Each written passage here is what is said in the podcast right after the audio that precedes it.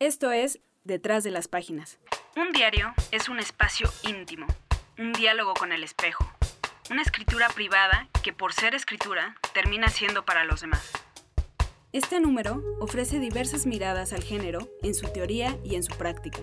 Del insólito diario inédito de Alejandro Rossi a las reflexiones de Teddy López Mills sobre la naturaleza del apunte personal, de las confidencias de Paul Leto a las decisiones editoriales alrededor del diario de Alfonso Reyes, en sendas lecturas críticas de Christopher Domínguez Michael y Eduardo Uchín Sosa. Este mes también. David Reef plantea preguntas necesarias para imaginar el futuro de Cuba en una nueva etapa de su historia. Barry López visita Auschwitz. Jesús Silva Herzog Márquez reseña la exposición de Da Vinci y Miguel Ángel en el Palacio de Bellas Artes.